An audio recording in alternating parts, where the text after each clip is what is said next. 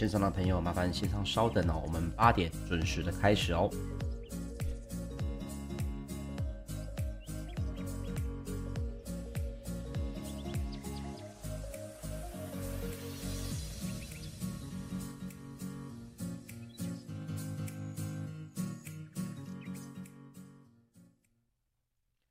OK，时间来到了早上的八点钟，欢迎收听早阿水理财报报，我是股市阿水，三十分钟让你了解全球最新的财经大事哦。那么今天呢是早安大水第一百七十二集的节目，今天美股方面的资讯呢有点多，所以我们就赶紧从美股来看一下，在这个周末呢休假的时候哦，全世界的经济哦又发生了什么样的变化？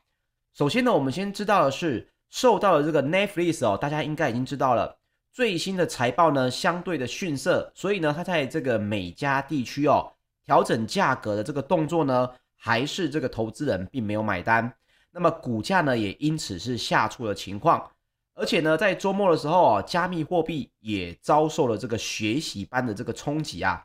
来到这个单日跌幅非常大的情况发生。那么，美国的四大指数呢，在二十一号，也就是周五的时候，都是全面的下杀，而且是由科技类股来领军下挫。那么，其实这个原因呢，大家现在应该有在听早上阿水的朋友们，应该也很清楚哦。包括现在目前市场上，都是因为对于这个有可能三月份就要来做首次的升息的这个几率，它有可能上升，而且上升的非常的多，所以投资人就担心啊，如果现在不跑的话。或许呢，你手上这些高本益比啊，这些股票呢，就有可能会这个受到利率的影响啊，获利就有可能会下挫，股价的影响呢，当然也会比较大一点。但是今天的节目当中跟大家来分享啊，到底现在这个所谓的升息与否，他们 FOMC 还有 FED 到底是以什么为一个标准的单位哦？我们今天也稍微来聊到这个东东西哦。那我们先来看一下道琼工业平均指数，在一月二十一号中场是下跌了百分之一点三，也是连续第二个交易日哦，跌破了两百日的移动平均线。那么纳斯达克指数呢，则是下跌了百分之二点七二，创下了去年六月三号以来的一个收盘新低。所以你对美股的指数啊，如果这个位置哦没有一个概念的话，你大概可以知道。纳斯达克指数哦，现在已经是创了去年六月三号以来的收盘新低哦。如果有人跟你聊到美股，你大概也可以知道美股现在的这个位阶在哪里哦。那么标准普尔五百指数呢，则是下跌了百分之一点八九，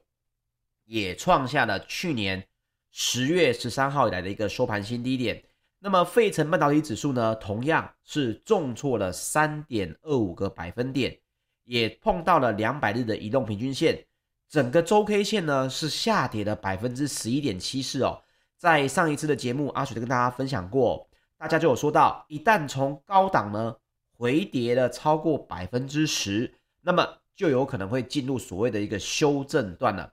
那最主要原因呢，就是这个 Netflix 在二十号盘后公布的财报呢，令人是大失所望。最主要的问题。在于订阅户的成长率趋缓，那么这个问题其实阿水在上一次的节目当中聊到 Netflix，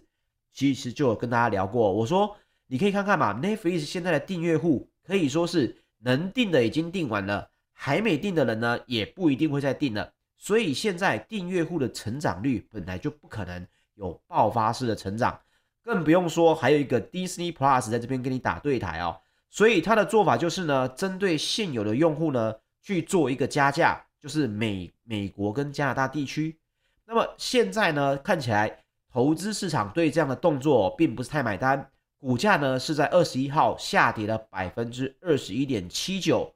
来到了去年四月中的一个收盘新低点哦。但是你会说，那这样子迪士尼应该股价是涨的哦？不是，竞争对手呢，迪士尼也同步下跌了百分之六点九四。收在一百三十七块美金附近。换句话说，现在是什么样的情况呢？Netflix 跟这个 Disney Plus 哦，两个在做线上串流的这个影音平台的这个公司哦，都同样遇到了一个质疑。因为 Netflix 遇到了问题，迪士尼 Plus 之后也是会遇到。那么超级财报周哦，现在这个第一家 Netflix 交出来的成绩单哦，就不是那么好看，而且呢，市场非常的严格。各位也看到了。光光是这个订阅户成长率趋缓哦，股价直接跳空崩跌百分之二十一点八，直接是将近五分之一的股价不见了哦。那么接下来皮皮剉就有谁呢？微软、特斯拉还有苹果哦，他们刚好呢就是隔一天，一月二十六号，也就是这个礼拜三，微软要公布；礼拜四呢，特斯拉要来公布财报。苹果呢，则是选在这个一月二十八号要来公布上一季的财报哦，而现在呢，财报还没公布，股价呢还是在下挫，尤其是这个特斯拉也下跌了百分之五点二六。那么其他的大型股呢，也不是很好过，包括了亚马逊以及这个脸书哦，这两家科技的巨擘呢，也分别下跌了百分之五点九五以及百分之四点二三。那么最主要，阿水跟大家聊过，现在就是。市场当中对于高本益比，因为他认为你的获利没办法再持续的增长啊、哦。那市场当中呢，包括华尔街的这个资深的这些像是策略长以及专家哦，也都提出了相同的看法哦。他们也提到，过去几日呢，盘面是深受恐慌情绪来左右，也就是说，基本面也不是什么重点。那现在呢，大家比较担心的是，它能不能在这个呃市场呢可能转坏之前呢？尽快的抛售手中哦相对高价的股票，那一来一往之下呢，大家都想要先卖股票，那么当然股价的下跌情况会比大家更高一些了。所以最主要是现在股市美股会不会止稳，主要还是在于这个恐慌的情绪哦，并不是市场当中这些公司的这个收益真的已经受到了很糟的影响哦。现在大家主要还是属于恐慌情绪。跟这个风险厌恶的这个情况哦，所以大家在这个市场当中交易还是以这种心态在做做法哦。那么最有可能的解法在哪里呢？其实这个已经是在台股封关之后哦，也就是一月二十五号到二十六号要来举办的货币政策。但是呢，二十五号、二十六号呢，我们台股虽然还开盘，但是会议之后的结果，这个时候台股已经是封盘的情况了，已经休市了，我们已经封关了。我们要到这个过年后哦，才会再重新的开市。所以各位呢，如果你手上哦，不管你要抱股过年，我都非常建议你呢，这两天赶紧去看一下选择权的这个买方哦，要怎么做双败啊？比如说是这个买扣或买 put 的都可以。你可以呢，赶快去学习一下怎么去做，因为在过年期间呢，我相信美股哦，它的震荡也是会非常的大的。但是这个震荡不一定就是往坏的地方去走哦，因为现在市场当中最主要还是属于恐慌情绪。如果万一这个 FOMC 在二十五号、二十六号的的货币政策呢来说了一句话，可能呢又因为什么原因去改变了他们三月份升息的可能的这个几率，诶，市场的气氛呢又要不一样了。所以大家不要说呃陷入了一个市场的恐慌当中哦，就觉得哦市场一定会往哪个方向去走哦。那另外。比特币呢，也因为二十一号 FED 打算升息以及缩表哦，这个缩表呢，大家应该也知道，就是说所谓的这个财务报表当中的资产负债表。所以缩表呢，意思就是它要降低包括这个所谓的 QE，还有他手上的这些呃，像是不动产债券啊这些相关的资产哦。所以 FED 现在是很明确要这样做的。那么大家就会认为哦，如果资金流水哦这个降低之后，投资人呢，就有可能对于这些高风险的高风险的资产哦，要能够持续的有资金进来，机会就比较低了。所以投资人呢，对比特币哦，也开始在抛售。当日的跌幅二十一号就超过了十趴哦，一口气是掼破了四万美元的整数大关。那当然啊，这两个利空之下呢，加密货币的相关个股，在这个可以说这个月哦，走势都是非常的惨淡的，包括 NVIDIA、AMD。还有手上握有比特币的特斯拉，以及包括这个相关的，就像是这个策维略啊，MicroStrategy 也都下跌了百分之五点二六，以及百分之十七点八四不等哦。好，那么这一周呢，有什么重要的这个大事项啊？阿水跟那边再跟大家分享啊。首先是这个二十七号，就是本周四要来公布，凌晨三点会来公布一月份的货币政策决议。那预计呢，现在是不会升息，预料联邦基金利率的目标呢，还是维持在零到百分之零点二五。但是大家想知道，FED 的主席鲍尔对于今年的利率跟通膨展望的这个看法。那目前为止，市场预估今年应该会有四次的升息，但这个数字各位不用去记，因为有很多人喊到八次这么多了。那大家现在说最有可能的几率呢，是三月份会开始展开，包括芝加哥商务所的这个 CME 的 FED Watch 的工具就显示哦，目前三月升息的几率是来到了百分之八十八点七。那么除了这个升息之外，市场也开始期待哦，FED 提起这个，包括刚刚讲的缩表，它的资产负债表要来缩表。那么目前为什么要来缩表呢？因为 FED 的资产负债表上面呢已经超过了八兆美元哦，八兆美元。那预估呢缩表的时间点会落在第三季，应该最快呢七月也会来展开。那所以接下来的三月跟七月这个时间哦，看起来呢都不是有太多的资金活水会进来市场，所以大家要担忧的反而是这个年中的时候，就中间的中的时候。那另外，FED 的言论如果比想象中更鹰派的话，公债就会继续跌，公债殖利率就会继续攀升，那么科技股就有可能继续的下挫。那么目前来讲呢，美国的公债殖利率日前是一度有升底的百分之一点九哦，那高殖利率对于科技股跟成长类股的冲击是最大的，包括了这些企业的估值哦都会有问题的，有影响哦。这一点呢，我们来补充一件事情哦，各位也知道，这个巴菲特呢，他就是做所谓的呃这个经济，应该说所谓的价值股哦，他的波克夏公司呢是做所谓的这个价值股。那另外一方面呢，在美股哦，我们现在说成长型的类股呢，我们会去指指谁的公司呢？大部分呢、哦、会去讲伍德这个有女股神之称的方舟投资管理公司哦。那么现在看来呢，巴菲特的波克夏呢，他们两者哦，在去年跟前年呢，大家也知道，方舟呢其实是赚比较多钱的，它的获利是比较好的。那现在根据最新的英国金融时报就报道哦，伍德呢，因为在押注这些特斯拉啊、高成长啊、具有颠覆性的公司啊。所以当时候，它的 ETF 绩效是出现了非常好的这个成长。之后呢，伍德押注的几个最大的标的哦，表现都比较差。与此同时哦，这个巴菲特旗下的这个波克夏公司，它的股价是稳定的上涨。目前呢，可以说他们两者之间的差距哦，已经来到了不到十个百分点。所以你可以看到哦，这两大投资人呢，他们的绩效开始在今年一月已经开始越来越明显了。波克夏开始为止呢，二零二二年已经上涨了两趴，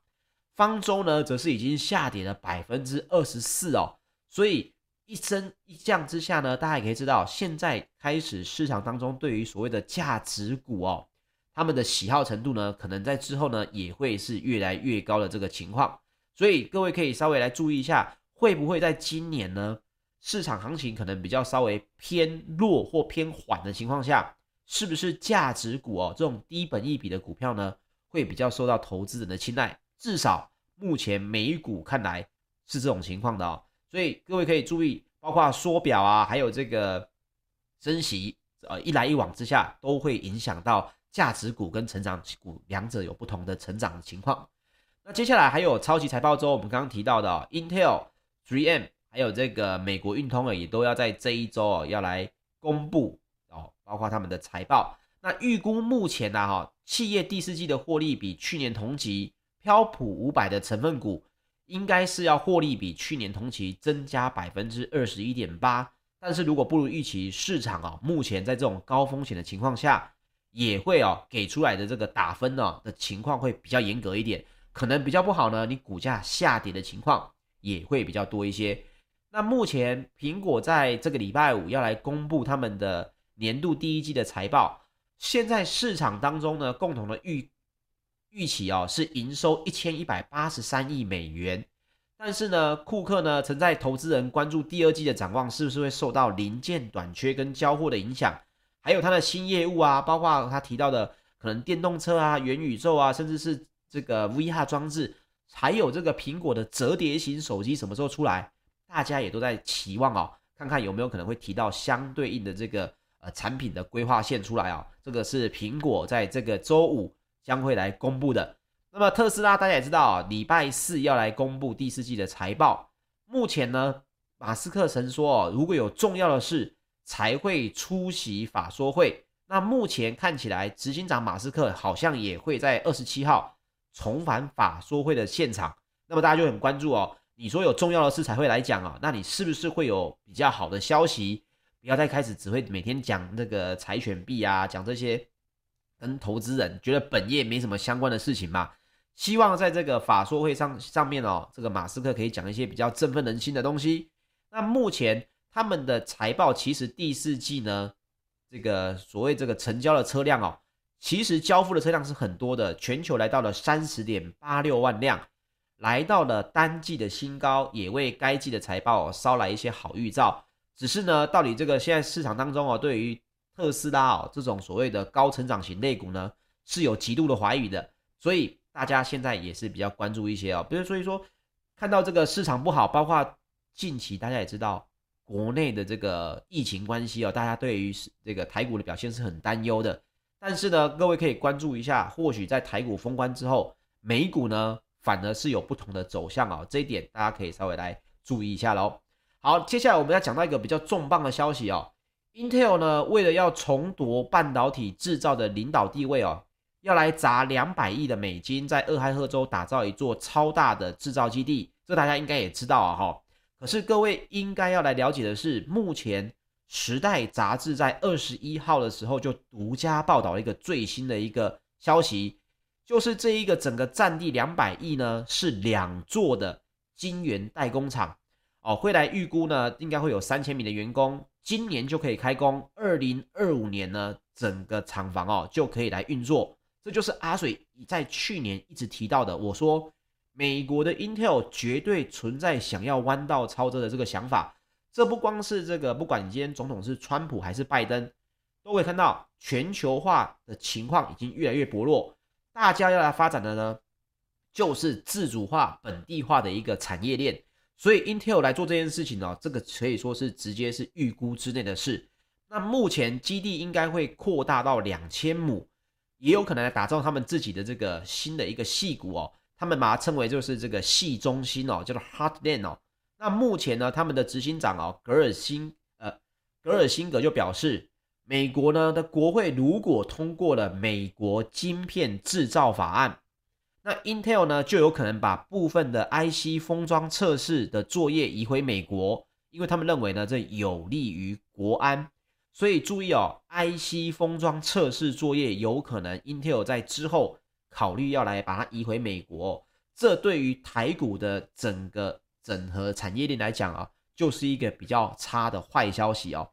那也说到。许多晶片制造其实最终都在亚洲进行。那当然，除了是因为我们的劳工成本比较低，政府愿意提供补助。那么现在呢，晶片厂的自动化程度是越来越高，美国的政府也有补助的意愿，所以 Intel 也有可能把部分的制造移回美国，而且也具有成本的效益。从一个新闻当中，大家可以看到几个发展的可能哦。第一个，半导体业在今年虽然整体的需求增加，但是实际的供应链会是如何变化？这个大家一定要注意，因为 Intel 的动作从我去年在讲到现在为止，是在步步的验证我所说的东西，这个是要注意的。第二个，晶片厂的自动化，各位也知道，因为疫情的关系，因为大家 work from home，还有这个整体哦，现在人工哦成本绝对是越来越高，高通膨的情况下呢，这个企业付出的薪资成本也是很高的。所以自动化工具哦，AI 工具在今年有可能又有不一样的一波的一个话题性哦，是来到了商用哦，晶片厂的自动化。所以呢，各位也可以来关注一下，有开始在布局这方面的 AI 啊，或者是自动化机械，因为这个以前就很成熟，但是现在呢，需求也是越来越多，这个大家也可以稍微来关注一下了。好，接下来我们来说说欧股方面哦。二十一号，欧洲的各类股当中哦，以矿业股的跌幅是最深的情况。那主要是为什么呢？又是因为政治影响了这个经济哦。各位也知道，我们现在说一件事情，各位还记得吗？塞尔维亚，塞尔维亚这个国家听起来可能不是这么耳熟，但是我讲到这个乔科维奇哦，这个 Joko 大家应该就知道了，因为该国的网坛明星哦，乔科维奇他就是塞尔维亚人。那各位还记得吗？因为他之前坚决的不打疫苗，我们在上一次节目还聊到这件事情，他呢违反了澳洲的防疫规定，结果遭到遣返嘛。那么塞尔维亚政府不是因此对于澳洲非常的不开心吗？诶，有趣的事情就来了，英国的澳洲矿业公司巨擘力拓，他呢被塞尔维亚以环保忧虑为由。取消了力拓的锂矿开采执照，所以呢，塞尔维亚跟澳洲的关系哦陷入了冰点之后，马上塞尔维亚就修理哦澳洲的厂商，而力拓呢唯一的锂矿厂哦就在塞尔维亚，所以呢执照不保的情况下呢，让力拓就遭受了痛击，因为哦这个乔科维奇回去之后呢，还没有说澳洲的好话，还回去说哦他在这个澳洲哦。在这个属于这个所谓监管期间哦，还受到了虐待，所以呢，当然这个塞尔维亚内部的声浪啊，就觉得你不尊重我们的这个网坛明星。各位要注意哦，对塞尔维亚来讲哦，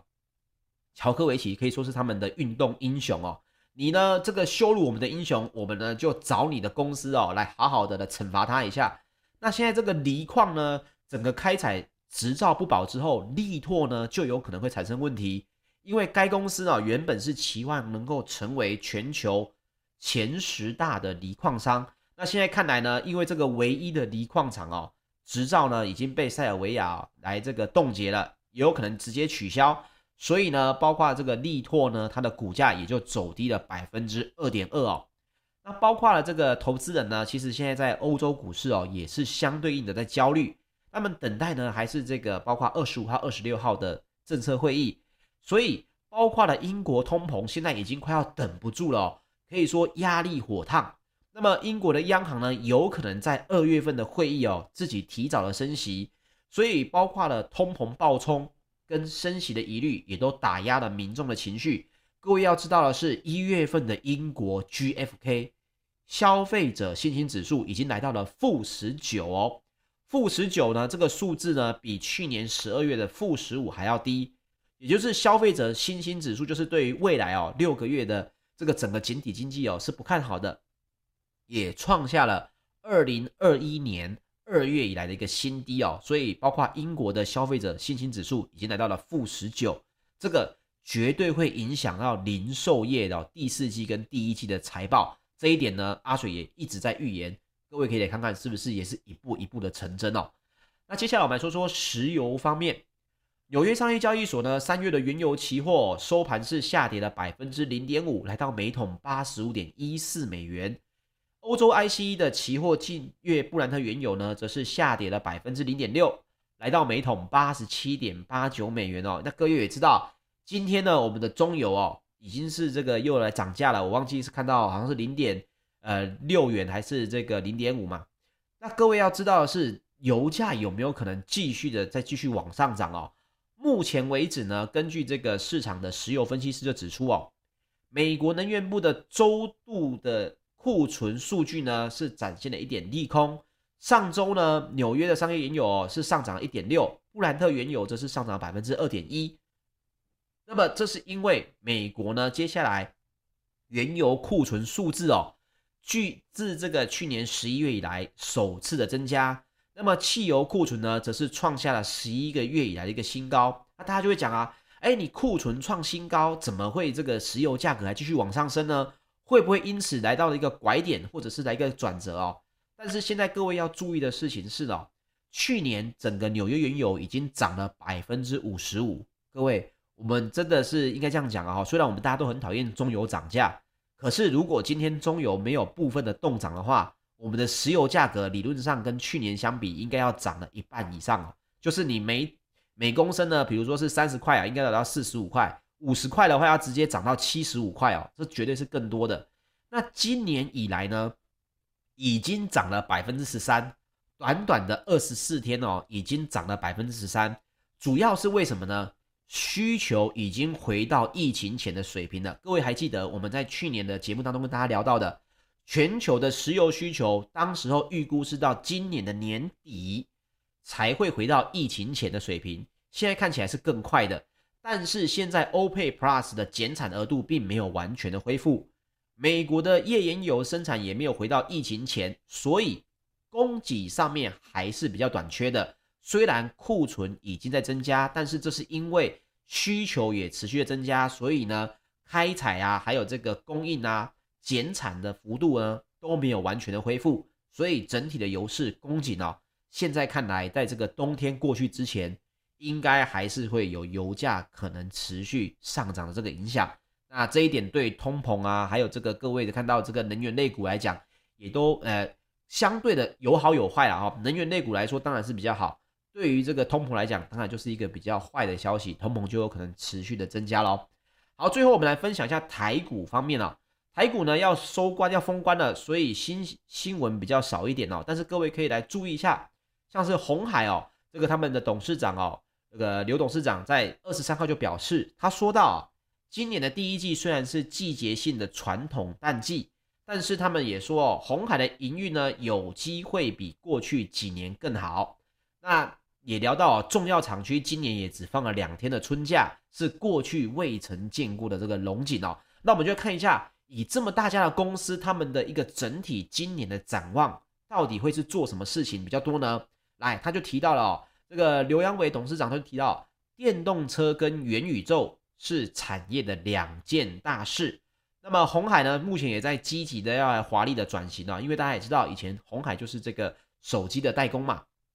那去年呢，他们认为做的还不错，今年还要再更好一些哦。包括了一个比较新的新闻是，这个鸿海呢跟印尼的投资部，还有印尼的电池公司哦，以及 Gogoro 也都签署了合作备忘录，这个 MOU 要聚焦在电池。跟电动车的相关产业链，那他希望呢，在印尼要来开发永续的新能源的生态链哦。那大家也知道，这个最近呢，印尼的新闻也很多，包括他们要来迁都嘛，因为他们说雅加达实在是这个受到了气温上升的影响啊，海平面上升的这个影响，有可能这个他们的首都未来会被这个淹没，所以他们已经非常积极要来迁都哦。那我比个人比较少投资东南亚啦，但是各位也可以来看看，就是以鸿海这么大家的公司来讲哦，他们目前聚焦的就是我们提到的，不是只有电动车而已，而是电动车最先行的这些产业链哦，电池、充电桩以及相对应的